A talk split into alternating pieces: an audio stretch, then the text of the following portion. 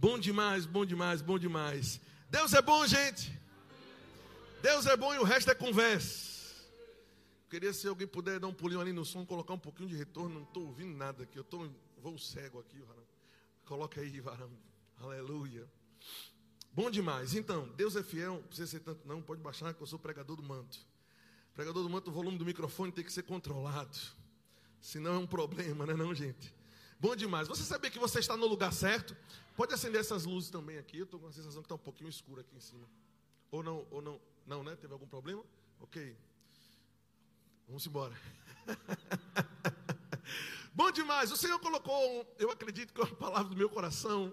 Ah, eu não, não estava diretamente escalado para ministrar esse final de semana. Ah, mas aí o pastor me pediu para que eu ministrasse. E aí toda vez que a gente recebe um convite, a gente tem que procurar saber o que, é que Deus quer, né? E a, até subir aqui eu não tinha certeza não, mas depois dessa música eu tenho certeza agora. Graças a Deus por essa canção, mulher de Deus. Você foi guiada com essa música aí porque era o que eu estava precisando ouvir para saber o que é que nós íamos ministrar. É claro que nós procuramos ter uma boa bagagem, uma boa, um bom fundamento dentro de nós. Estava conversando com o Wilson ali na sala, dizendo que eu estava com dúvidas sobre o que iria falar. Eu sou o único pregador que já passou por isso, não. Então eu conto com a sua compaixão, amém? E a sua compreensão. Mas depois dessa canção, agora eu sei. Aleluia! Diga, diga glória a Deus, pastor. Aleluia, é maravilhoso. Agora, pelo menos você subiu sabendo que vai, o que vai ministrar agora, né? Eu gostaria que você abrisse, por favor, no livro de Judas. Esse versículo foi lido pela manhã. Ah, eu continuei com ele meio que remoendo dentro de mim, remoendo no sentido de ah, passando, né? As verdades do livro de Judas é, são verdades poderosas ah, que nos dão muito crescimento, muita estrutura. É, e eu tenho certeza que a sua vida vai ser abençoada. Amém? Amém. Você veio pronto para responder a palavra de Deus? Amém. Então fica comigo, varão. Amém. Glória a Deus. Bom demais. Judas, capítulo 1, verso 3 diz: Amados, procurando eu escrever-vos com toda a diligência acerca da salvação comum que vocês têm, ou seja, uma congregação de salvos, de pessoas que nasceram de novo. Judas está se referindo a esse público especificamente.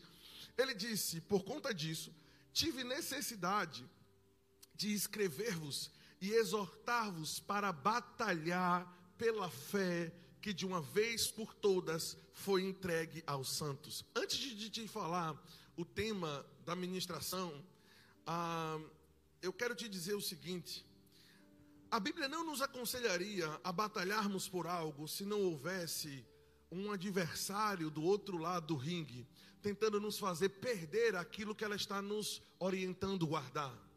Quem está tá me acompanhando aqui? Quando a Bíblia diz que nós devemos batalhar diligentemente pela fé que foi entregue aos santos, é porque o Senhor está olhando que de um outro lado, coisas vão existir, pressões, seja de pessoas, seja de, de, de, seja de demônio ou de crente carnal, que às vezes é, pra, é praticamente é parecido, às vezes até confunde, né? O que é a atuação do espírito maligno do que é um crente que está só na carne. Já percebeu como é bem semelhante? Aleluia. Ou seja, eu não quero estar na carne, irmão. Amém. Glória a Deus. Porque pode ser outra coisa. Diga, estou fora. Amém. Mas quer dizer que existe uma oposição, vai existir uma batalha do nosso inimigo. Quem é o nosso inimigo? Diga minha sogra. Não, diga o Satanás. Eu estou ligado. Fala assim comigo, meu inimigo não é meu vizinho, não é minha mulher. Diga, não é minha sogra. Você está com medo? Eu estou dizendo que não é, varão. Amém, aleluia. Diga: o meu inimigo não tem carne e sangue. Não é carne nem sangue. São principados, são potestades, são poderes espirituais que estão operando em um campo de visão que não pode ser enxergado com olhos naturais. Está operando por detrás das cortinas por meio de ideias, de sugestões, de sofismas, dê você a palavra que você quiser, mas são os argumentos que vêm, que pairam na nossa mente, que nos fazem, que estão tentando a nos tensionar para a descrença. Tem alguém da fé aqui nesse lugar? Vou perguntar de novo: tem algum crente da fé aqui nesse lugar? Aleluia. Do outro lado do ringue tem um inimigo. Vamos dar um ponto positivo, mais ou menos. Um inimigo extremamente dedicado. Aleluia. A gente não quer admitir, mas é verdade. Amém. Desde que o mundo é mundo, desde que Adão foi criado à imagem e semelhança de Deus, e o homem se tornou tudo aquilo que ele queria ser, subirei e serei semelhante ao Altíssimo. Deus deu, foi uma rasteira, e ele caiu de lá de cima embaixo, então fez o homem aquilo que ele desejava ser tornou o homem a sua imagem, a sua semelhança, de lá até cá. Satanás quer que o homem desvie o caminho, perca a rota. Satanás quer, quando você vê uma pessoa possessa por espírito maligno, você pode observar, geralmente essa pessoa se sente depois humilhada. O diabo faz questão de fazê-la se rastejar no chão. Por quê? Porque Satanás, a Bíblia diz que o ladrão, ele vem senão para roubar, matar e destruir. Roubar, matar e destruir. Essa palavra roubar no original é a palavra klepto, da onde surge uma outra terminologia que nós conhecemos muito. Que, hã? Qual é a palavra que veio à sua mente? Ou seja, alguém que tem compulsão de roubar. Isso quer dizer que quando o sol nasce pela manhã, o diabo quer roubar alguma coisa sua. Não importa, seja lá o que você tem. Você tem saúde, ele quer roubar a sua saúde. Você tem um bom casamento, ele quer roubar o seu casamento. Você tem alegria, ele quer tirar, porque ele não consegue controlar a própria natureza. Ele é ladrão desde o início, Jesus disse. E Satanás está dedicado. Irmão, não é para ficar com medo, não. Vocês se lembram de autoridade do crente? Eu comecei a falar do capeta, todo mundo assim, ó. Autoridade do crente, em, 10 segundos, Satanás está derrotado. Amém. Foi vencido desde que estejamos com as armaduras que o Senhor nos deu e desde que não nos movamos do lugar onde Cristo nos colocou. Mas alguém está tentando nos tirar da posição. É por isso que o escritor Paulo, escrevendo aos Efésios, ao povo de Éfeso, ele disse: Vocês devem permanecer inabaláveis.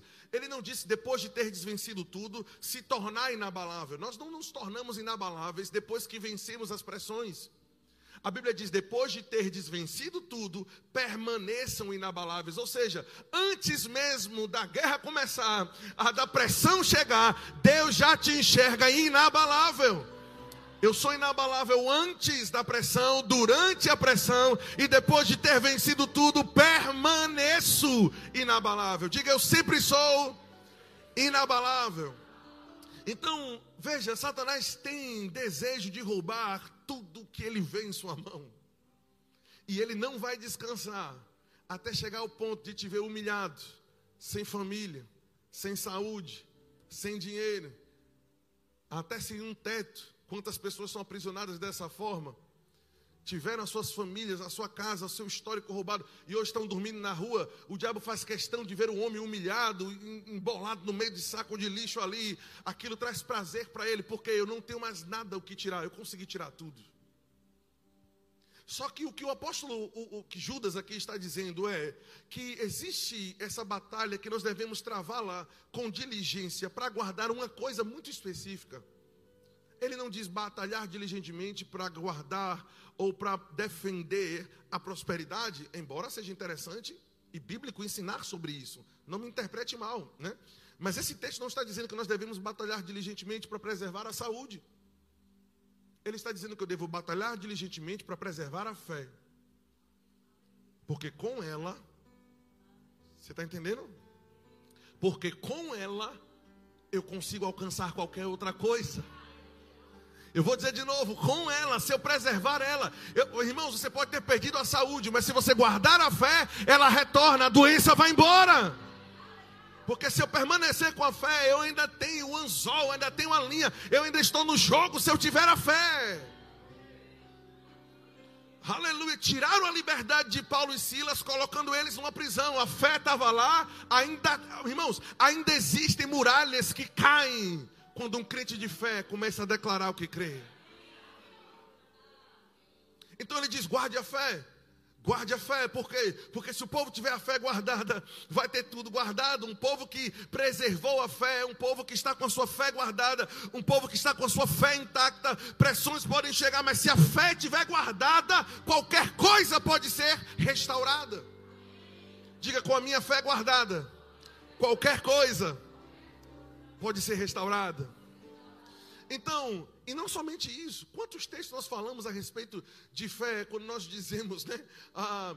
Por exemplo, o justo viverá da fé. A fé não é uma opção para mim, é o meu estilo de vida. Se eu não estiver andando em fé, devo até questionar se estou salvo ou não. Será que eu estou vivo? Porque o justo, para estar tá vivo, é pela fé. Oh, aleluia. Para viver é pela fé, não foi pela fé que fomos salvos? Aleluia. E nós aprendemos que a mesma fé que precisamos para conquistar qualquer coisa é a mesma fé que nós recebemos para nascer de novo. Qual é a diferença dos passos de fé que precisamos tomar no que diz respeito a nascer de novo e conquistar qualquer coisa? É a mesma coisa. É crendo com o coração e falando com a boca. Você nasceu de novo assim e consegue derrubar qualquer muralha desse jeito. Então, pressões chegam, o mundo chega, notícias no jornal e todo o aparato, Satanás trabalhando de forma diligente para tentar tirar esse ingrediente da vida do crente: fé. Sabe uma das formas que o diabo usa para poder tentar tirar esse assunto da nossa mente? Uma das formas é: eu já ouvi demais sobre isso, eu já conheço. É simples o que eu estou dizendo, né? É nas coisas, são nas coisas simples que ele nos rouba mesmo. Então hoje o Senhor colocou no meu coração enquanto eu estava ali, falei com o Eduardo, passei o tema ali nos últimos segundos ali do, do, do jogo. Amém. Graças a Deus por essa música também que confirmou. Hoje eu quero, coloca o tema aí, pessoal, por favor. Hoje eu quero fazer essa pergunta: será que estamos em fé? Nós vamos analisar se nós estamos andando em fé mesmo. Eu, eu, olha, embora eu ame o feedback que as pessoas dão enquanto eu estou ministrando hoje, de verdade, eu não estou procurando por isso. Não, sério, de verdade mesmo. Hoje eu tô, hoje eu estou preocupado, né, com licença uso da palavra, nós, nós não, não, costumamos usar a palavra preocupação, mas hoje o meu cuidado é ter a convicção que eu vou falar e descer daqui tendo falado exatamente o que Deus me pediu para falar. Amém. O, o remédio tendo um sabor bom ou não? Quando cai lá, e se você deixar cair, pode não ter o sabor bom, mas vai surtir efeito. Uma das ferramentas que o diabo usa é eu já sei. Cuidado com eu já sei. Cuidado com eu já sei. Será que nós nós vamos balancear o eu já escuto demais, a igreja já prega demais sobre isso. Vamos colocar isso de um lado da balança e vamos colocar todos esses sete a oito aspectos de quem está andando em fé do outro lado da balança, pontos que a Bíblia nos diz a respeito de quem de fato está andando em fé. Vamos colocar e no final nós vamos saber se de fato nós estamos caminhando ou não. Porque existem pessoas, e, o, e Tiago fala sobre isso no Novo Testamento, que enganam a si mesmas. Acham que vão ter resultado e não vão ter. Quando a Bíblia diz, por exemplo, que a fé sem obras é morta, a palavra morta é a palavra grega necros. Ou seja, é como um membro que está ali, mas está necrosado, não tem vida. Fé sem obras não é inexistente. O, o, o conceito, a revelação, está tudo aqui, eu sei, eu já conheço. O texto é esse, eu conheço, eu repito tudo. Não diz fé sem obra é inexistente, diz é morta. A pessoa sabe o conceito, só não tem força para operar. Eu sei que está entrando, varão. Eu tenho certeza disso. Então, pastor, pelo amor de Deus, me diga logo o que é aí para eu saber se eu estou né, se eu na boa ou se eu estou precisando me corrigir. Eu gostaria, por favor, essa é uma análise, esse é um texto que eu uso constantemente para me fazer uma autoanálise mesmo. Eu gostaria que você abrisse em Romanos capítulo 4, verso 17. Nós vamos observar oito características dentro do pai da fé ou do pai dos que têm fé, dos da fé. Quem é esse personagem bíblico? Abraão não é verdade? A Bíblia diz que Deus pré-anunciou o Evangelho a, através da vida de Abraão. O que é pré-anunciar o Evangelho? É fazer em Abraão como quase como que uma versão beta. Né? Sabe um programa, quando vai ser lançado, eles lançam uma versão né?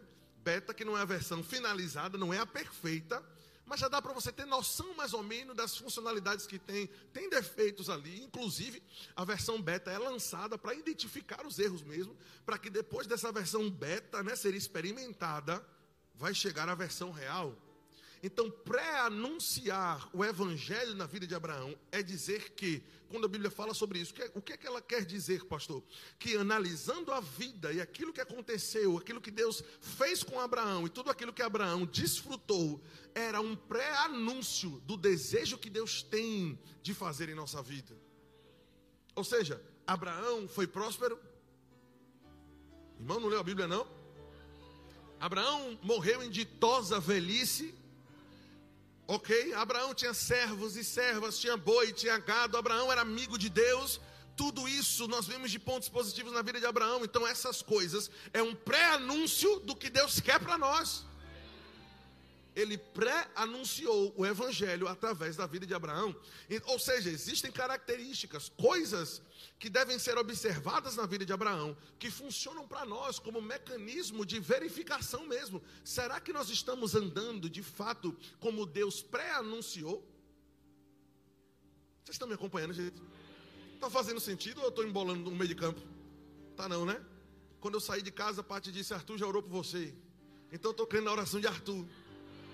Amém? Não, foi em casa não, mandou no zap no instante aí. Então vamos ler. Romanos capítulo 4, verso 17. Aleluia.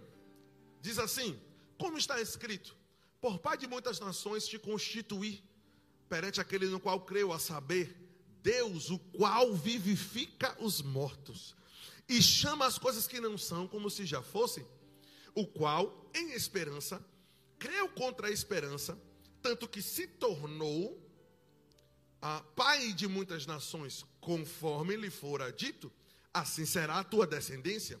E não enfraquecendo na fé, não atentou para o seu próprio corpo amortecido, pois já era de quase 100 anos, nem tampouco atentou para o amortecimento do ventre de Sara, e não duvidou da promessa de Deus por incredulidade, mas foi fortificado na fé, dando glória a Deus, estando certíssimo de que o que Deus falou, ele vai cumprir. Você já entendeu porque a música confirmou a mensagem? Né? Estando convicto de que aquilo que Deus falou também era poderoso para fazer. Esse texto, para mim, é um dos textos mais ricos de informações sobre formas que nós podemos fazer uma checagem se de fato estamos andando na fé que o Senhor projetou para que nós andássemos. Vamos tirar aqui algumas características, eu gostaria que você tomasse nota.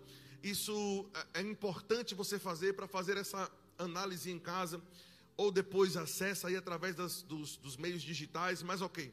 Ponto número um: Deus, o Deus que dá vida aos mortos e chama as coisas que não são como se já fossem o Deus que vivifica os mortos e chama as coisas que não são como se já fosse. Diga comigo, chamar o que não é como se já fosse. Não, diga de novo, chamar o que não existe como se já existisse. Vamos falar de outra forma para ajudar, para ajudar, diga, é me comunicar sobre o que não é como se já existisse. Esse é o primeiro passo para nós analisarmos se de fato nós estamos caminhando em fé. Ah, nas coisas que você tem dito que crê, nas coisas que nós estamos falando que nós cremos, pergunta: hoje, nós falamos sobre elas? Estamos chamando de fato as coisas que não são como se já fossem. Pastor, eu estou crendo por um rompimento, eu estou crendo por uma melhora no meu casamento, eu estou crendo, pastor, por, uma, por um rompimento financeiro, pela saúde no meu corpo. Você chamou a saúde no seu corpo hoje? Você chamou hoje em algum momento do dia a provisão que você disse que está crendo, porque fé não para de chamar o que não é, como se já estivesse aqui. Josué medita na lei de dia e de noite, fala dela de dia e de noite, então farás prosperar o seu caminho. Farás prosperar o seu caminho. Existe uma cláusula aqui condicional. Eu preciso falar de dia e preciso falar de noite. Não é falar só de dia. Se fosse falar só de dia, ele não teria colocado de dia e de noite. De dia e de noite indica repetição, indica perseverança falar sobre, mas eu não estou vendo. Eu preciso falar exatamente do que eu, do que eu não vejo, como se já estivessem na minha frente. Oh, eu já vejo a porta de entrada dessa casa. Oh, eu já sinto o cheiro desse carro novo. Oh, eu já vejo a minha mulher sentada no meu lado com as mãos levantadas. Eu já vejo o meu marido aqui louvando a Deus. Eu vou falar sobre essas coisas. Elas não existem. Eu preciso falar como se já existisse.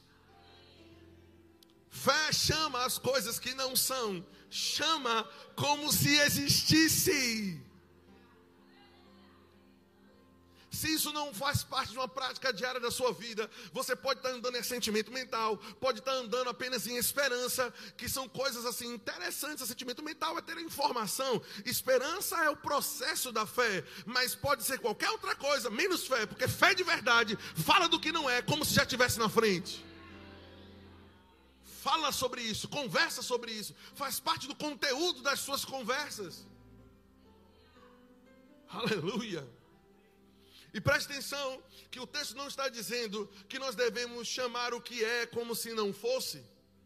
O texto não diz que nós devemos chamar o que é como se não fosse, diz que nós devemos chamar o que não é como se já fosse. Você entendeu a diferença ou embolou tudo? Pastor, o que é chamar o que é como se não fosse? É tentar negar a existência do problema. Você sabia que não há problema nenhum de você falar identificar que existe um problema, até porque se você não identificar que o problema existe, você está exercendo fé contra o quê? Golias estava na frente de Davi. Jesus falou: se alguém disser para esta montanha, vocês estão entendendo onde eu estou querendo chegar? Quer dizer que fé não é dizer que o problema não existe. Fé é chamar o que não existe como se já fosse. Pastor, o caroço está aqui no braço eu estou crendo para ser curado. Você não andar em fé não é dizer, ó, não tem nada aqui não, ó. Não, é chamar o que não é. O que não é nisso aqui, nesse caroço? A cura não está aqui. A perfeição que Deus planejou não está aqui. Pois eu chamo ela como se ela já estivesse. Ou seja, o problema é real, a muralha era real, a multidão diante da mulher do fluxo de sangue era real, Golias era real, era tudo real, mas as pessoas falavam oh aleluia, chamando. Veja, Golias estava na frente de Davi. Golias era real, era grande, não tinha como não ser enxergado ou visto. Concorda comigo? O que, que ele estava crendo, Davi?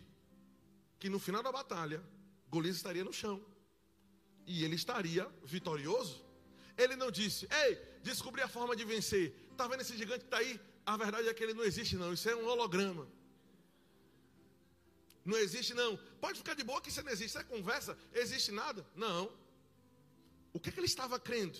O que, é que ainda não existia na frente dele? Tenta me acompanhar.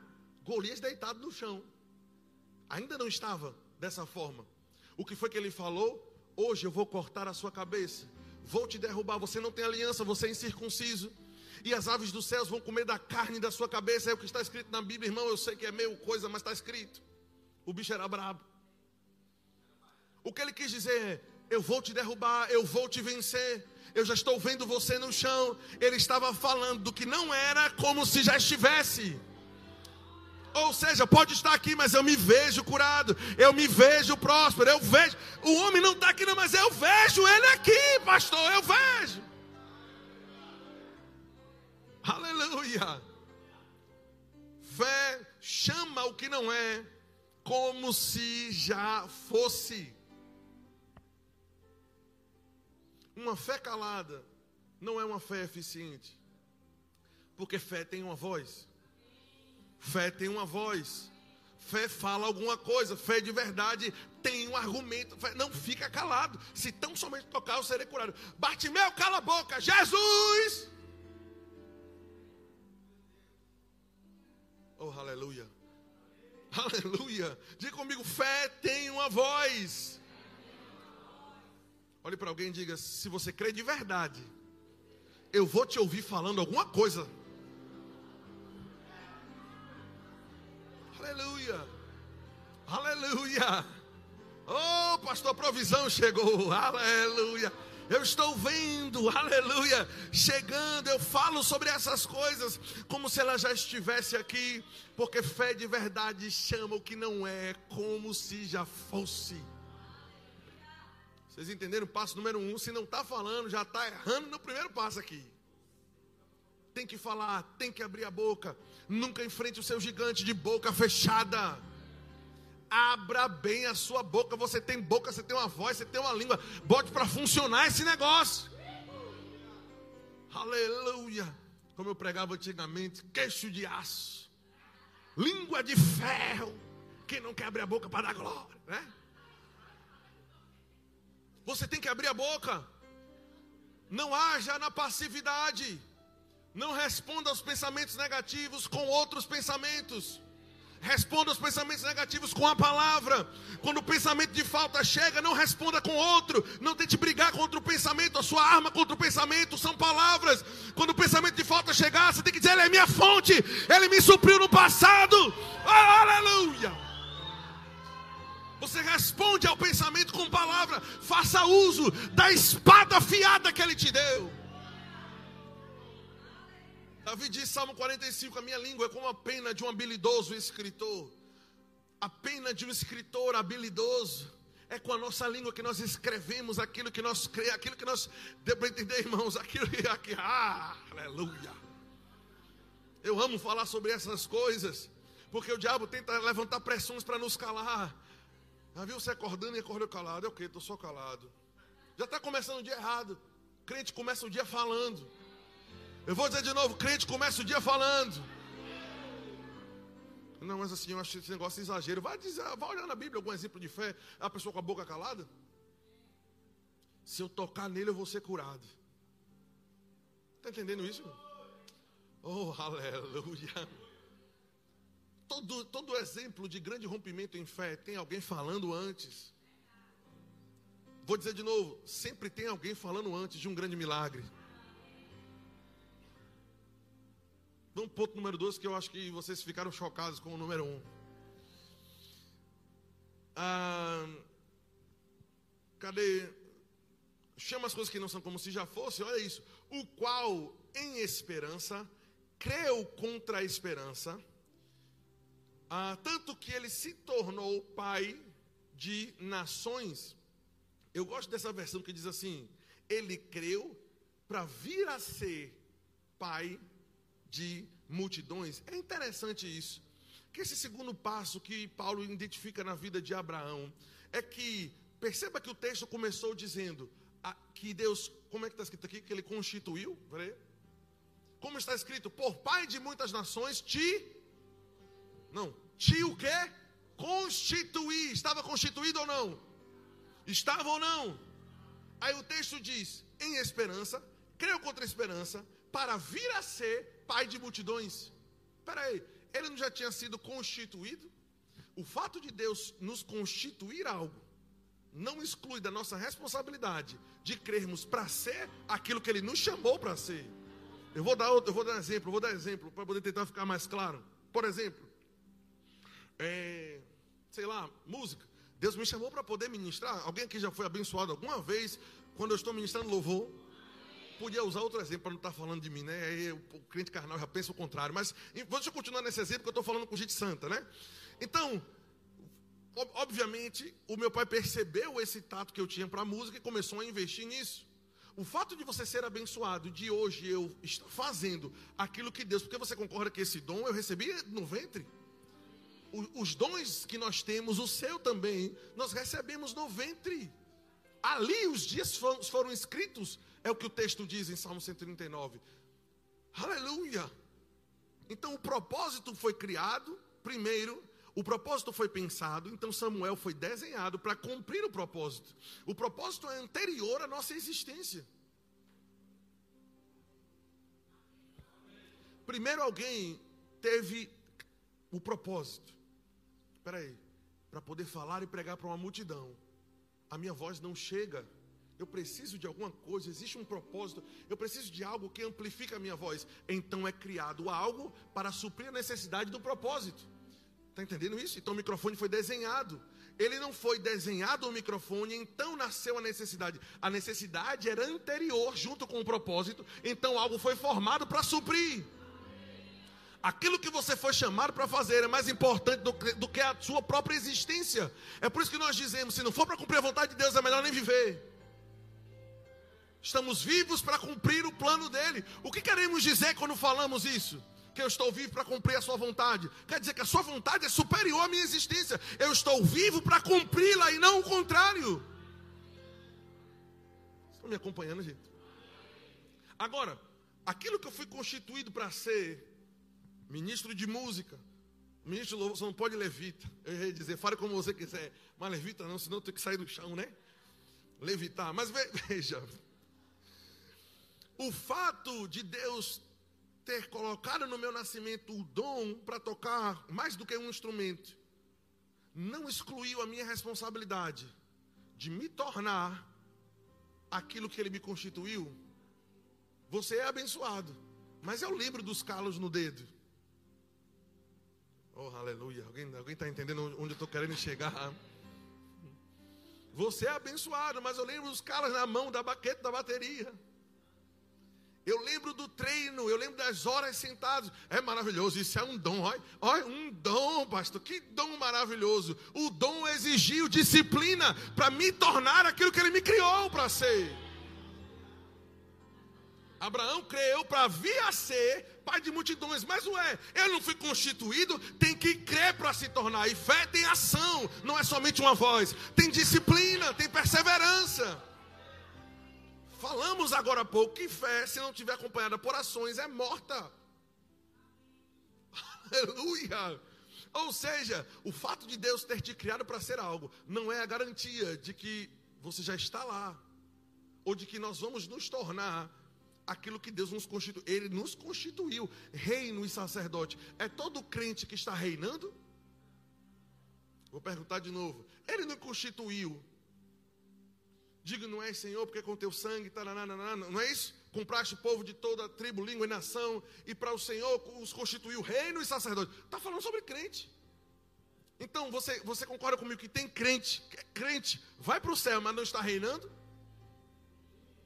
Ele foi constituído, mas não creu para reinar. Aleluia. O fato de você ter uma informação sobre o que a Bíblia propõe para nós, o fato de nos incluir, o fato de nós termos a informação sobre o projeto de Deus, o patamar que Deus quer que eu chegue, sobre aquilo que Deus quer, o fato de conhecer aquilo que Ele me constituiu, não quer dizer que eu automaticamente me torno isso. Eu preciso crer para vir a ser. Oh, aleluia. Aleluia. Aleluia, pastor. O Senhor me chamou assim, pastor, como pregador, aleluia. Deus me chamou, agora sim, pastor. Não sou muito chegado à leitura, não, sabe? Porque assim a leitura, minha vista cansa, meus olhos pesam, pastor. É um deserto. Se você não gosta de ler, você vai subir para falar o quê? Você não estaria sentado se eu estivesse contando as crônicas de Samuel. Você está sentado, está recebendo, porque eu estou pregando a palavra de Deus. Aleluia. E estou conseguindo falar sobre o que nós estamos falando aqui, mesmo Deus tendo falado comigo no último segundo aí, porque existiu um tempo de disciplina. Aleluia. Aleluia. É por isso que a gente não pode olhar para a vida das pessoas e dizer, vai, que esse caba teve sorte. Pense, a mão de Deus está sobre ele. Está sobre a tua também. Mas às vezes ele está se tornando aquilo que Deus constituiu. E tem pessoas que na primeira frustração quer retroceder. E a resiliência? A fé tem que ser fé e perseverança herdam as promessas. Quem foi que te falou que só fé é o suficiente para herdar as promessas? Fé e perseverança continuar, permanecer, ver o tempo passar. Talvez a coisa não desenrole na velocidade ou no tempo, ou no modo como estava sendo planejado, mas você não vai retroceder, porque você permanece. Você é um carvalho de justiça. Ou seja, permanece fincado em tudo aquilo que a justiça proporcionou para nós por meio da cruz. Vocês estão entendendo isso, gente? Aleluia, não basta Deus ter nos chamado para reinar, nós precisamos crer para nos tornar aquilo que a Bíblia, ou aquilo que Deus né, planejou para nós. Então, diga: existe a parte de Deus e existe a minha parte. Aleluia. aplicação na disciplina. Sabe, as pessoas em qualquer área, música, entretenimento, jornal, não importa, seja lá qual for a profissão da pessoa. Presta atenção. Os melhores em cada uma dessas áreas que eu estou falando, seja lá a qual você quiser escolher aí, os que mais se destacam, que, aqueles que mais se destacam, pode observar, são aqueles que não negligenciam os princípios que fazem a estrutura funcionar. Os melhores são aqueles que não negligenciam as bases. Os exercícios de independência na hora de tocar, para saber, para o cérebro entender que mão direita é mão direita, mão esquerda é mão esquerda. E quando a gente senta para tocar instrumento, as duas querem fazer a mesma coisa, mas a mão de lá tem que fazer uma coisa, a mão de cá tem que fazer outra coisa, tem que ter exercício para isso. Esses fundamentos, irmãos, cansam. Mas eu consigo diferenciar de alguém que está tocando um piano ou um teclado, que estuda e é assíduo e é perseverante nos fundamentos Dá para perceber o desempenho dela em detrimento de alguém que está tentando pular os fundamentos.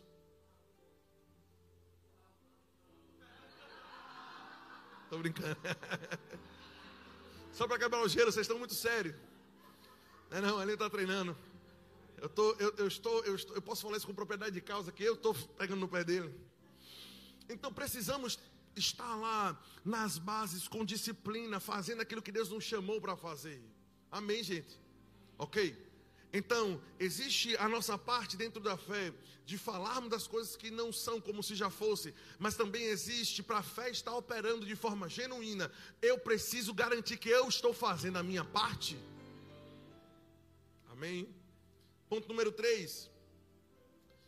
Ah, chama as coisas que não são como se já fosse, o qual creu contra a esperança, tanto que se tornou, creio para vir a ser pai de nações, conforme lhe fora dito conforme lhe fora dito. Fé de verdade crê no que foi dito. Crê no que foi falado. Crê exatamente no que está escrito. Não está atentando para as informações externas. Crê no que foi dito. Eu, eu, eu quando penso sobre isso, vem logo à mente ao exemplo de João Batista João Batista estava lá pregando, nós conhecemos a pegada dele, né? Vestido de pele de camelo e aquela coisa toda, e comia gafanhoto, gafanhoto não o bicho, mas aquela planta lá, né? Que a vida toda eu pensei que o bicho comia gafanhoto, mas depois eu descobri que gafanhoto é negócio de uma planta. Eu dizia, o bicho brabo, o bicho vive de gafanhoto. Eu sei que você já pensou nisso também. Mas o pastor Raimundo, quando foi a Israel, voltou com um gafanhoto. Estou com um gafanhoto que ele comeu. É, é tipo uma vagem, né? Tem uns carocinhos dentro, eu digo, aí dá para viver. De gafanhoto, eu duvidava. É, gafanhoto duvidava. Agora isso aí dá certo. e gritando, pra, é, gritando no, no, no, no, deserto, chamando todo mundo de raça de víbora. E aí a mulher lá endemoniada quer a cabeça do cabo. Mas antes disso, chega as pessoas e dizem assim: olha, pessoas nos mandaram para saber quem você é. Você é o Messias que conversa, sou nada. Tu é Elias, que não sou, ele não tem nada a ver com Elias. E ele continuou, as pessoas perguntando, eu sei que você já leu esse texto, né? Chegou um momento onde as pessoas cansaram de perguntar, né, tentando acertar, e eles disseram assim: "Nos diga então você quem você é, para que demos, para que nós possamos dar resposta àqueles que nos enviaram. Ou seja, o que que você fala a respeito de você mesmo? Era basicamente o que eles estavam perguntando para João. Nos diga você quem você é. Já que eu estou dizendo, estou perguntando se é Jesus, não é? Se é o Messias, não é? Se é Elias, não é? Se é um dos profetas, não sou. Quem então você diz que você é? A resposta imediata de João foi procurar em um texto bíblico a verdade sobre a sua identidade. Como diz o profeta Isaías, eu sou a voz do que clama no deserto. Aquilo que ele falou a respeito dele foi somente o que foi dito. Vocês estão pegando isso, não, gente? Olhe para alguém e diga: o que é que você diz sobre você? Quem é você?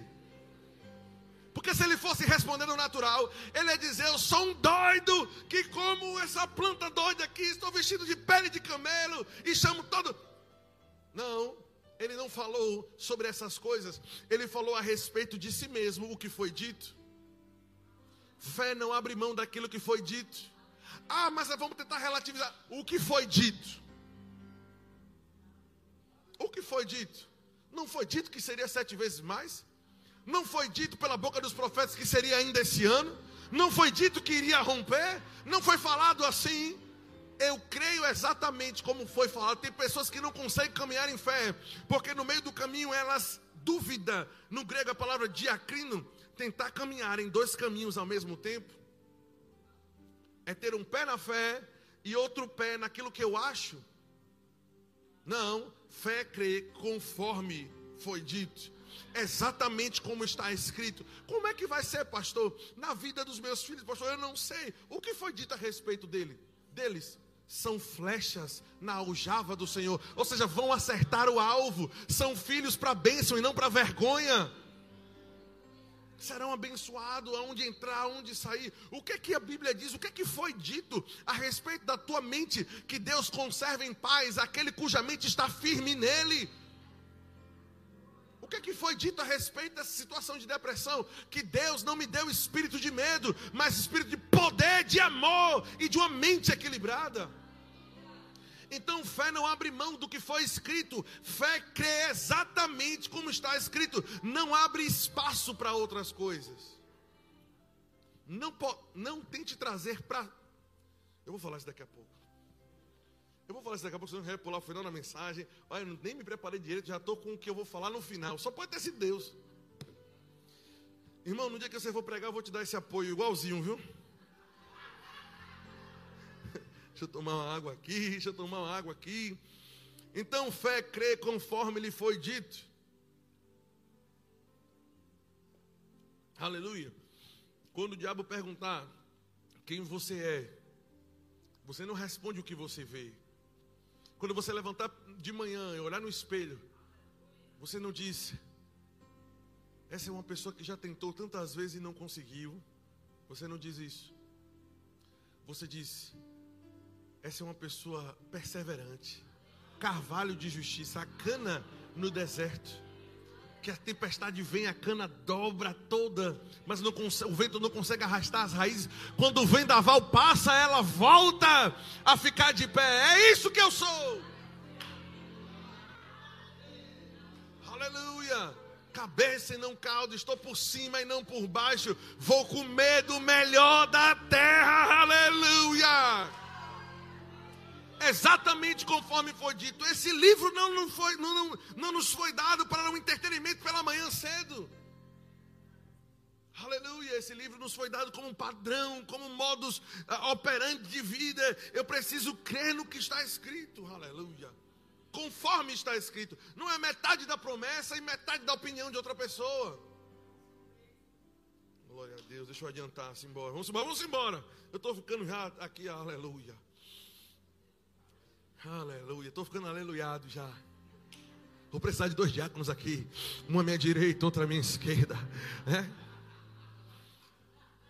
Vocês estão, todo mundo ouvia, né? Todo mundo ouvia, eu estou ligado, todo mundo. Todo mundo ouvia. Eu solto um negócio desse, já dou risada desse jeito, é porque eu ouvia. Sabe do que eu estou falando? E tem gente, o que, pastor? Eu estou ligado na sua. Deus, ó, Deus não gosta de sonso, não, viu? Vamos embora. Continuando o texto. E não enfraquecendo na fé, não atentou, não atentou, não atentou. No grego, verbo focar, não focou, ele não deu atenção para o seu próprio corpo amortecido. E não enfraquecendo na fé, não focou, não deu atenção. Olha, olha esse próximo passo para não enfraquecer na fé. Ele não enfraqueceu na fé porque não atentou, não focou, não deu atenção para o seu próprio corpo amortecido. É, é interessante isso, porque a promessa que foi dada para Abraão era uma promessa que dependia do bom funcionamento do corpo dele, não era ser pai, tem que estar tá funcionando.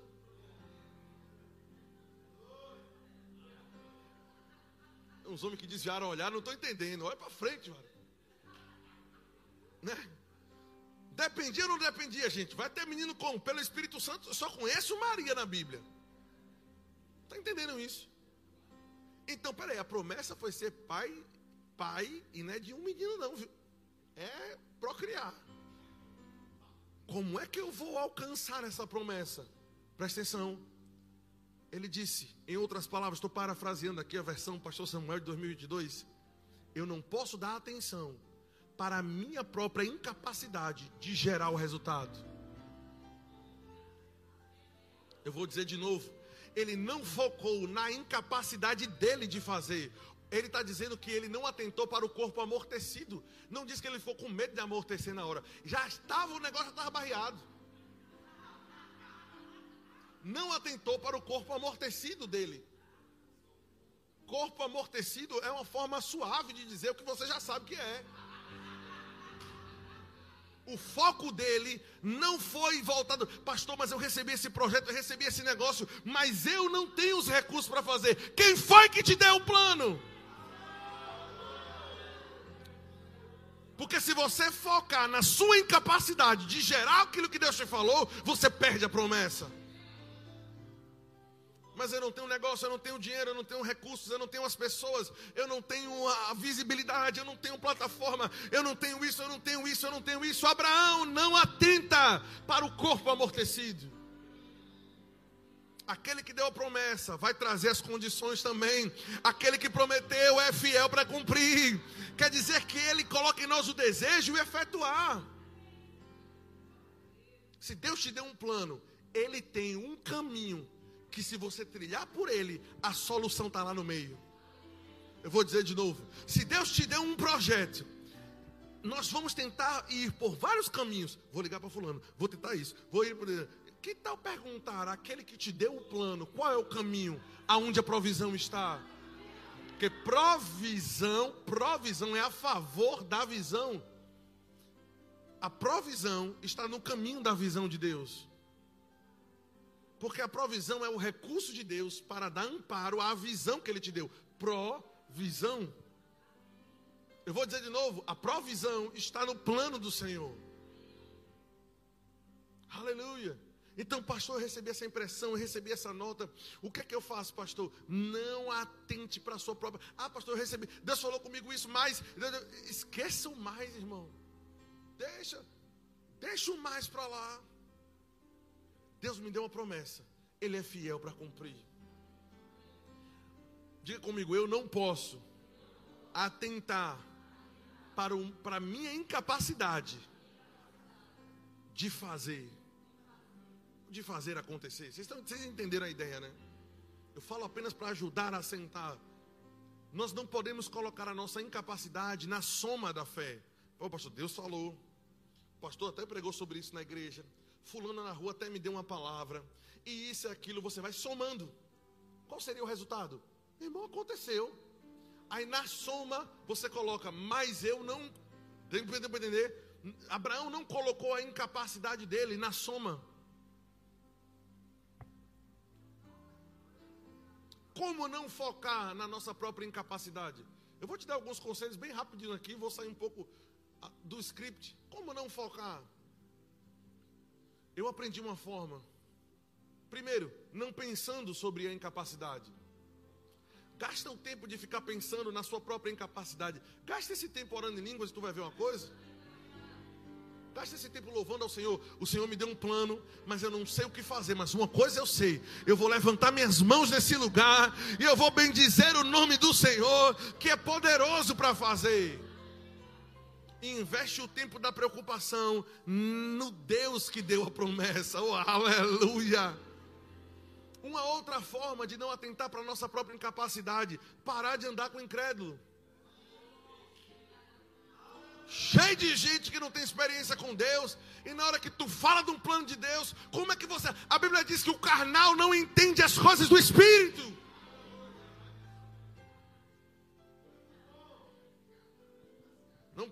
Varão, Deus me deu um projeto aí, varão é desse jeito, e vai romper. Vai... Que conversa, rapaz. Rapaz, baixa a bola. Vai catar o que fazer, meu amigo. Eu quero andar com gente que diga, rapaz, esse negócio ainda é pequeno. Eu, você cria duas vezes esse negócio aí.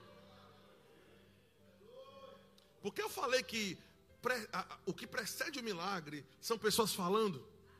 Eu posso te dar vários exemplos disso, mas também posso te dar exemplos de boas associações que foram a chave para o rompimento de pessoas. Quer exemplo? O coxo que estava lá, que foi curado descendo o teto. Quem, vamos lá. Quem foi que subiu?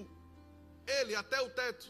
Quem foi que abriu? Quem foi que arrumou a, a, a escada e a corda? Diz foi baixada a corda. Ele levantou, andou, foi buscar, depois voltou, se fingiu de coxo e, e foi falar. Não. Ele era coxo, mas tinha amigos que andavam.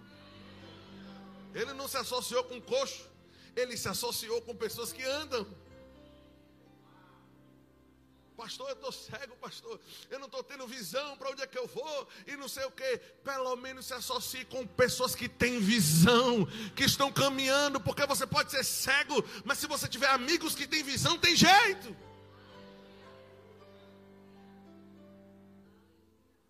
E nós perdemos esse exemplo, esse exemplo, pastor. Todo mundo conhecia, eu sei. Mas tem muito mais, gente.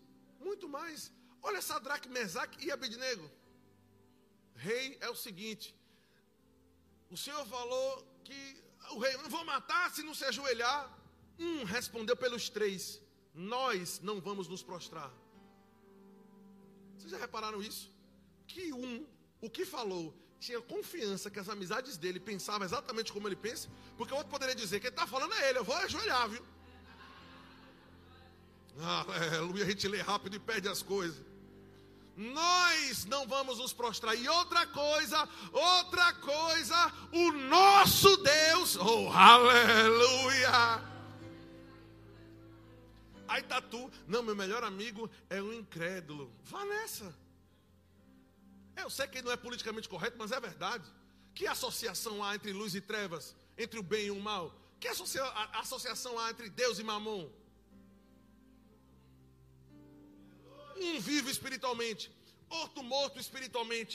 Um filho de Deus, outro filho da ira, como a Bíblia chama. Um assentado nos lugares celestiais, outro ainda no império das trevas. Pode ter cara bonita, mas a condição espiritual dele permanece lá, até que ele abra a boca e confesse que Cristo é Senhor da vida dele. Aleluia. Então eu me assento, eu me, meu confidente, pastor, não é crente não, mas assim, é meu amigo que eu abro tudo, é sério. Olha, eu sei que o glória a Deus ia diminuir nessa parte, eu estou ligado, mas eu estou de boa quanto a isso. Quero botar minha cabeça num travesseiro, meu amigo, e ter convicção que eu falei o que Deus me pediu para falar. E, a, e, e, o bom de você congregar e não estar tá assistindo culto em casa, porque você está assistindo pregação em casa, você bota o que você quiser ouvir. Sentou aqui é outro que vai falar, tem que engolir. Se for palavra de Deus, vai ter que ouvir. Não, eu estou cultuando em casa. Bota o que quiser. Está na safadeza, no pecado, na boemia. E aí bota lá. O, o amor de Deus cobre tudo. É verdade. É, é, vá. Vá. É. O pau quebrando de noite chega de manhã. As misericórdias do Senhor se renovam cada manhã. Mas de noite o bicho vai pegar de novo. Vá nessa. Hebreus capítulo 7, se não me engano, fala que isso é pisar de novo no sangue da aliança. É o cão voltando ao próprio ao, ao vômito. Eu sei que é terrível, que eu já vi o bucha do John comendo de volta.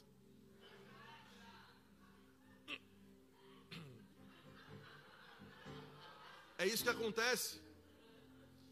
Quando as nossas associações são pessoas que são legais. Ah, pastor, mas ele é tão legal. Ele é um cara de boa. Mas quem domina o espírito dele é o teu inimigo. Teve pessoas que conversaram conosco. Pastor, vou fechar um negócio, vou fazer uma associação aí com fulano e não sei o que, mas tá tudo certo. O que é que o senhor acha? Eu digo, eu acho que no meio do caminho vai dar PT. Perda total. Gente, sem apologia. Pelo amor de Deus. Vai, vai pro verbo humor.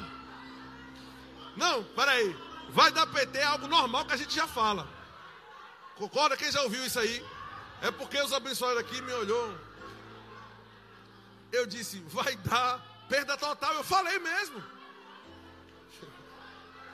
Vamos voltar aqui? Vamos voltar, vamos voltar. Eu disse, vai dar problema em algum momento. Melhor. Por quê? Porque o Senhor dele é Satanás. Em qualquer momento, Satanás que tem acesso muda o coração. E aquela pessoa que tinha bons olhos para você vai virar teu inimigo, meu irmão. Da água para o vinho, eu não entendi como é que foi. O espírito dele já estava morto o tempo todo. Em um momento o diabo disse: Espera aí, não é meu? Esse caba não presta, para que eu vou fazer negócio com ele? E começa a te boicotar. Aleluia. Tanta gente crente no planeta Terra, Jesus salvando tanta gente. Para a gente estar tá, tá tendo que ouvir crente me dizer que o melhor amigo, confidente, o best, o fechação. É, não, que é assim. Não vá nessa, meu irmão. Não vá nessa. Não vá nessa. Deus está dizendo: não vá nessa, não. Deixa eu ir para lá que o negócio ficou pesado. Aleluia! Então, se você tiver pessoas que não creem da forma como você crê, ah, o que, é que você acha que vai sair da boca dela? De uma fonte má não vai sair água boa, é o que a Bíblia diz.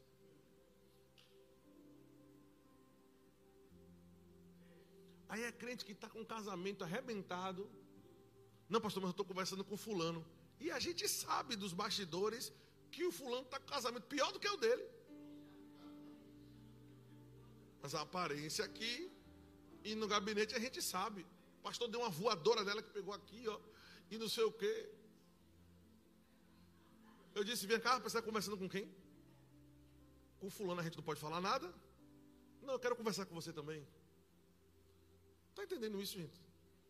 Aleluia. Vamos embora, vamos embora, vamos embora. Vamos embora que o negócio ficou sério. Ficou sério. E poderemos falar de várias outras associações, Davi e Jonatas. A gente acha, a gente trata essa coisa na leveza, mas fulano é tão bonzinho, fulano é tão bonzinho. Você sabia que às vezes pessoas, até mesmo crentes, não são as associações corretas? Quem lembra de João Marcos? Hã? E Paulo? Não, eu vou com fulano, Paulo, tu vai com João Marcos. Não vou com João Marcos, eu quero ir com Silas. Por quê? Porque na última vez ele largou a viagem missionária no meio do caminho e retornou. Paulo disse: Não vou viajar com ele de novo. Eu sei que depois o apóstolo Paulo chama ele de novo e diz: dá outra oportunidade lá na frente, irmão. Mas primeiro ele diz: vai ter que aprender. Se não tiver no mesmo nível, eu não vou estar andando para chegar no meio do caminho e tá alguém, eu quero voltar. O negócio está difícil e Paulo querendo avançar. Está escrito na Bíblia, viu, gente? Graças a Deus está escrito. Graças a Deus. Graças a Deus, porque se não tivesse escrito, não, pastor, é porque é isso assim, pastor. Nós temos que andar em amor, pastor. Amor não é complacência com o erro da pessoa. Jesus é amor. É verdade. O mesmo Jesus que diz que é amor, ele diz: aquele que lê os meus mandamentos e o guarda, este é o que me ama. Para Jesus, amor está associado à observância de mandamento. Vamos embora, o negócio está tá sério, ficou sério, ficou sério, ficou sério, vamos embora. Então, não enfraquecendo na fé, não atentou para o seu próprio corpo amortecido, ah, e não considerou a incapacidade do ventre de Sara. Isso para mim é interessante, porque ele não atentou para o seu próprio corpo amortecido, é, ele não focou na sua incapacidade de produzir o resultado. Mas a Bíblia diz que ele também não focou no ventre amortecido de Sara. Ou seja, ele também não focou na incapacidade dos outros de conseguir. Fulano tentou e não conseguiu abrir esse negócio. O que, é que eu tenho a ver com o ventre amortecido de Sara? Deus falou comigo, não importa se o ventre dele não conseguiu gerar. Quem está pegando isso, gente? Pelo amor de Deus. Aleluia. Fulano tentou e não conseguiu. A porta não abriu para ele. Fulano tentou botar a loja, não deu certo. Fulano não conseguiu. E, e, um bocado de conversa que a gente escuta. Deus te deu a palavra. Pessoa conversou comigo essa semana. Não, pastor, porque esse negócio, e aí o valor vai ser tanto, é quase duas vezes, e não sei o quê, e papapá, porque assim, e tal, e tal, e tal, e tal. Ia ser um negócio desafiador, meu irmão. Ele estava falando, estava me arrepiando todo. Mas eu sou pastor. Antes disso, crente. Foi Deus que te falou isso. Pastor, eu tenho convicção que foi Deus que me falou. Eu digo, vá-se embora que eu vou empurrando. Bora, bora, bora, bora. Já deu certo. Já deu certo. Porque se foi Deus que falou, meu amigo, já era. Ah, mas fulano tentou ir para esse mesmo lugar e não conseguiu. Fulano não conseguiu fazer. Uma vez eu fui orar por uma pessoa que estava enferma e ela pediu oração para cura. Irmão, vou te dizer, eu fiz aquela oração de cura, como a gente dizia antigamente, aquela oração forte. Forte, forte. Oração forte, irmão. Orei com força, mas orei com força. E, no meio da oração, eu fui já jogando os versículos no meio da oração, para ver se entrava na mente dela. Porque o Senhor levou sobre si. Porque o Senhor é Deus da vida e não da morte. Quando eu terminei de orar, amém, pastor. Ah, eu, eu, eu conheci, sabe, pastor, uma, uma irmã que morreu disso. Assim, pastor. Ela era tão temente a Deus. Eu digo, você sabe como morava com ela? Quem sabe se eu sou temente a Deus ou não é Patrícia. E olha que às vezes tem gente que consegue esconder da mulher ainda. O que, que eu estou querendo dizer? Sabe o que eu disse para ela? Você só conhece o que ela mostra na igreja. Você não sabe do que ela se alimentava em casa. Você não sabe que tipo de amizade ela tinha. Você não sabe se de fato ela tinha comunhão e se agarrou à palavra se nela a cura não foi gerada, o que é que você tem a ver com isso? Se você pegar a palavra, vai ser gerado em você. Maria é o seguinte, Maria. Você vai dar a luz ao plano de Deus para a terra. Todo mundo, todo o mundo, a humanidade, a gente estava na conta, vai depender do que vai nascer de ti. Você vai dar a luz a Ele, ao Salvador da humanidade. Como será Sendo que eu, deu para entender? Tendo, tra, trazendo para o ventre dela, eu não tenho relação com homem nenhum. Como é que eu vou gerar se eu não tenho relação com ninguém? A mente natural, tentando achar que uma vez que Deus fala, Deus se exclui da responsabilidade de fazer cumprir. Aquilo que ele falou, ele vai fazer cumprir. Eu velo sobre a minha palavra para fazê-la cumprir. Maria descerá sobre ti o Espírito Santo. Ou seja, a responsabilidade continua com Deus. Amém. Descerá sobre ti o Espírito Santo, o poder do Altíssimo te envolverá. E aquilo que vai nascer dentro de você não é seu, é dele. Aleluia. Diga: minha vida não é minha. Diga: minha vida é dele. Diga: meu emprego é dele. Meu casamento é dele. As minhas finanças são dele. Aleluia. Se é dele, virá sobre ti o Espírito Santo que já veio há muito tempo. Agora deixa o poder do Altíssimo te envolver. Aleluia. Aleluia. Então fé não foca na própria incapacidade, nem na, na, na, na incapacidade dos outros. Você está entendendo isso, gente?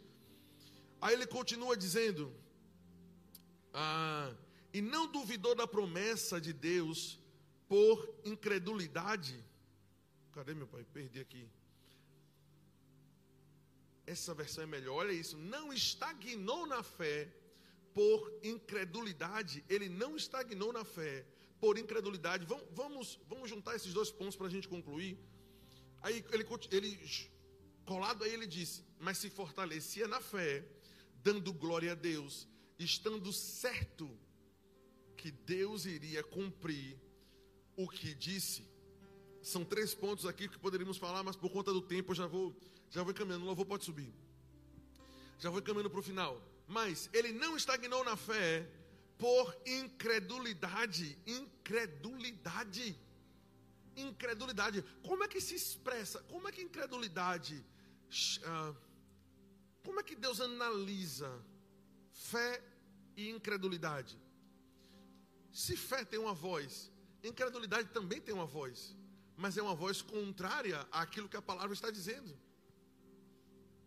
Incredulidade não é ficar calado, incredulidade é falar a coisa errada. Põe guarda nos meus lábios, Senhor, Davi disse, para quando eu estiver diante do inimigo, para que não me saia a palavra errada. A Bíblia diz que os lábios do tolo o devoram. Quanta coisa tem sido devorada em nossa vida, porque a gente está falando errado. Não, está, não é que está deixando de falar, é que está falando errado. Falando o contrário daquilo que a palavra de Deus diz. Eu lembro do povo de Deus fazendo a travessia no deserto. Esse versículo para mim é muito forte. E o povo começa a dizer mais isso, mais aquilo, mais os gigantes, e aquela coisa toda, e papai, papai, isso e aquilo. Moisés vai lá consultar o Senhor. E o Senhor disse: Diga para ele, para eles, que aquilo que eles falaram aos meus ouvidos é exatamente o que vai acontecer com eles. Aquilo que eles falaram aos meus ouvidos, Deus disse. O povo estava falando incredulidade entre si, mas para Deus era ofensivo. Como é que eu abri o mar diante deles? E eles estão com dúvida ainda se eu vou levar até o final. Diga para eles que da forma como eles estão falando, Moisés, vamos morrer, vamos, vamos conseguir. Moisés era melhor ter ficado no Egito. Era melhor comer cebola. A pessoa chegar a dizer que é melhor comer cebola. Tem credulidade de Torá. Aí Deus disse: O que eles estão falando, diga para eles, eu estou escutando. E o que eu escutar eles falarem é exatamente o que vai acontecer. A gente não pode brincar com o que sai da nossa boca. Esse menino não presta, esse marido é uma peste, esse trabalho é cansativo. Sabe o que eu ouvi? Quem foi que me disse isso, rapaz? Esqueci. Quem me falou foi essa semana. Eu estava conversando com alguém sobre isso, até porque as nossas conversas têm que ser conversa de crente, amém, irmão? Eu estava conversando e a pessoa disse assim: Pastor, uma vez Deus falou comigo. Daqui para o final eu lembro quem foi a pessoa. Ah, ou se for alguém daqui, se manifeste, né? Até porque o comentário é positivo, você não vai ter vergonha de dizer fui eu, pastor, que falei isso. Mas eu não estou lembrando de verdade, não estou lembrando não. Mas a pessoa disse assim: Sabe o que Deus falou? Fulano, imagine se em todas as áreas, em todas as coisas, onde você reclamasse, aquilo fosse tirado de você. Meu casamento não presta, meu marido, o casamento é tirado. Ah, mas eu só ando sentindo dor, a sua saúde é tirada. Ah, mas esse salário, esse dinheiro não dá para nada, está é, tá sempre apertado. O, o dinheiro é tirado da sua vida. Menino, pelo amor de Deus, que menino é esse? O seu filho é tirado. Não é profundo pensar nisso? Se fosse tirado de nós tudo aquilo que nós murmuramos diante do Senhor, é a misericórdia de Deus, irmãos que é a causa de não sermos consumidos. Amém. É a causa dessas coisas não serem consumidas. Porque incredulidade, falar a coisa errada, é emprestar a sua boca ao diabo. Porque incredulidade é o argumento de Satanás para o assunto. Ah, pastor, mas esse pensamento faz sentido? Totalmente sentido. Porque ele diz que eu devo trazer a minha mente, a minha alma em sujeição como escrava, e eu devo, presta atenção, exaltar a palavra de Deus sobre todo tipo de pensamento que se levanta contra o conhecimento de Deus. São dois argumentos que estão sempre em jogo. Se você comer, vai morrer. Não, se você comer, na verdade você não vai morrer, não, vai se tornar como Deus. Era o argumento de Deus contra o argumento de Satanás. O que é que você vai deixar sair pela sua boca? O que Deus tem dito ou o que Satanás tem dito? Aleluia. Gente, isso é muito sério. Isso é muito sério. Temos que estar tomando cuidado, porque Tiago fala sobre isso. Que se alguém julga, capítulo 2 eu acho, eu não vou lá para ganhar tempo. Mas julgando alguém ser piedoso, piedoso, presta atenção nessa palavra aqui, eu já explico ela agora. Ele diz: se alguém julgando ser piedoso não controla a sua fala, a sua língua, em todo aquele texto que ele fala sobre língua, sendo como leme do navio, o livro de Tiago. Ele diz, mas não controla a sua língua. Ele diz, é vã a fé que ele tem. Julgando ser religioso, a palavra grega terescos, religioso no sentido cerimonial. São as práticas que as pessoas tinham na cerimônia religiosa. Eu dou meu dízimo, pastor eu levanto minhas mãos. Pastor, olha que eu corro na igreja. Uh, eu caí no poder ontem. Práticas do sentido cerimonial. Se faz tudo isso no domingo e na segunda não controla a língua, a fé do domingo é vã. Oh, glória a Deus. As práticas cristãs são maravilhosas. A Bíblia diz: exercita-te na piedade. A, piedade é proveitosa, a Bíblia fala sobre isso.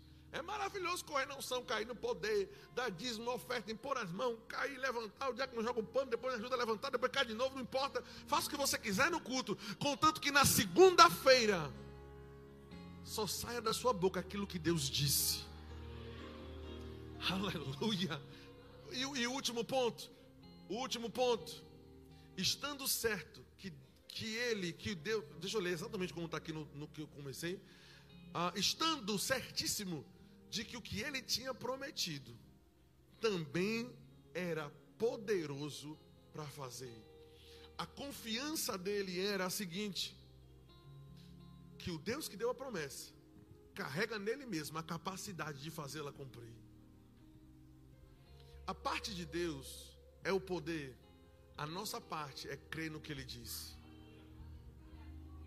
A parte de Deus é trazer a provisão, a nossa parte é crer naquilo que Ele falou. É continuar perseverando e crer, mas pastor é assim, pastor, já tem dois meses assim. Tem gente que esmurece com dois meses. Não, irmãos, eu declaro que a nossa fé vai ser como a fé de, de Isaac, mesmo tantos anos depois, anos depois, ei, eu não esqueci, não, viu? Aquela montanha me foi prometida. Quantos lembram disso, gente? Quem já leu isso aqui? E eu quero ela, aquela terra é minha. E ele disse: E eu estou hoje, mesmo velho, estou tão forte como eu estava na juventude quando recebi a promessa. Isso quer dizer, pode passar uma vida, nunca vai sair da minha boca que Deus não é fiel para fazer aquilo que Ele disse. Me dê a montanha, me dê a montanha, aleluia, aleluia, aleluia. Você recebe essa palavra? Fica de pé no seu lugar. Você foi abençoado. Aleluia. Aleluia. Deus é bom. Levante suas mãos. Vamos adorar o Senhor com essa canção. Já, já do refrão já. Vamos cantar.